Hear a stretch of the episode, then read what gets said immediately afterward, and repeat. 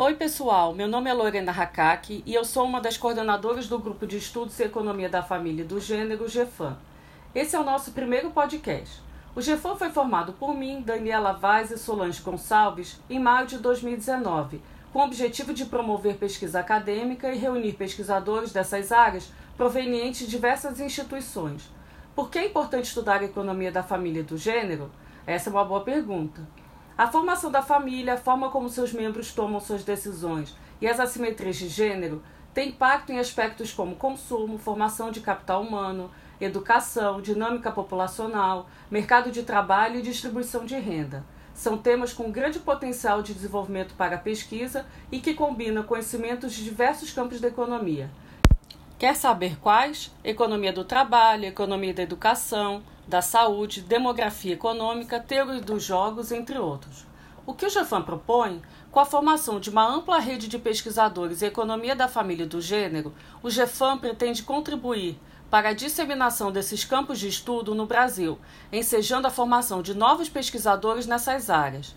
Além disso, por meio dos resultados de seus estudos, o grupo pretende subsidiar a formulação de políticas públicas voltadas à redução das desigualdades socioeconômicas que derivam das disparidades de gênero e das diferenças entre os membros da família. As áreas de pesquisa do grupo dividem-se em diversos tópicos. Casamento. O casamento é uma instituição que vem mudando ao longo do tempo. A união entre homens e mulheres já representou a união de países, reinos, famílias e fortunas. Hoje representa muito mais o desejo entre duas pessoas de compartilhar a sua vida. Além disso, a definição de casamento hoje é mais ampla do que foi no passado, considerando a união entre duas pessoas, independente se têm ou não o mesmo gênero. Ademais, a união estável vigente no país tem o mesmo valor legal de um casamento civil. Todas as mudanças na estrutura familiar têm efeitos em decisões como consumo, investimento em capital humano, fecundidade, previdência, divórcio, eleições, entre outros, o que eleva a importância de estudos para entender esses efeitos. Desigualdade de renda. Um dos maiores problemas enfrentados no Brasil é a desigualdade de renda. É importante entender essa dinâmica não só através do indivíduo, mas também a partir da renda do casal. Em vários países, a desigualdade de renda entre casais vem subindo, enquanto no Brasil apresentou uma tendência de queda, pelo menos até 2014. Além de fatores educacionais, outros fatores podem interferir na desigualdade de renda entre casais, como maior inserção da mulher no mercado de trabalho e ato salarial entre homens e mulheres, entre outros. Nesse contexto, entender como a estrutura familiar, pode contribuir para reduzir ou aumentar essas diferenças é fundamental para o país. Mercado de trabalho e gênero. A diferente inserção no mercado de trabalho entre homens e mulheres tem sido um importante tema de estudo em economia do trabalho desde o final da década de 60.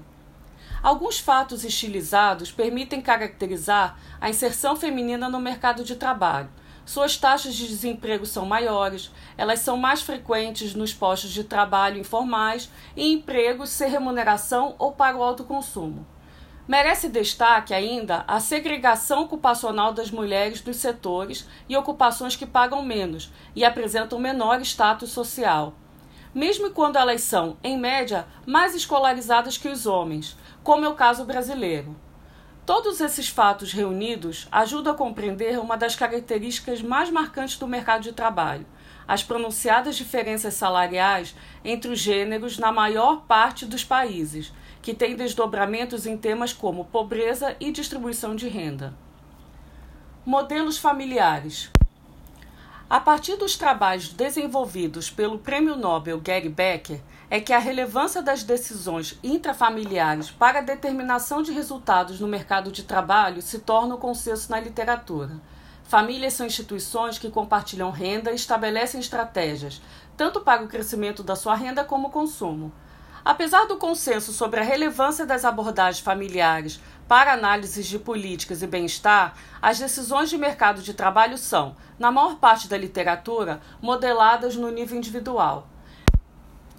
Estudos muitas vezes ignoram que a maioria dos indivíduos vivem em famílias, agregam recursos e tomam decisões em conjunto. Ignorar essa interação pode levar a análises incompletas. Grande parte dos estudos que desenvolvem modelos familiares para decisões no mercado de trabalho foca na interação estratégica e decisões no mercado de trabalho de indivíduos casados.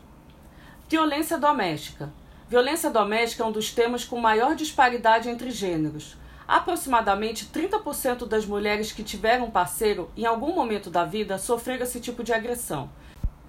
Gostou? Entre na nossa página www.gfan.com.br e até o próximo podcast.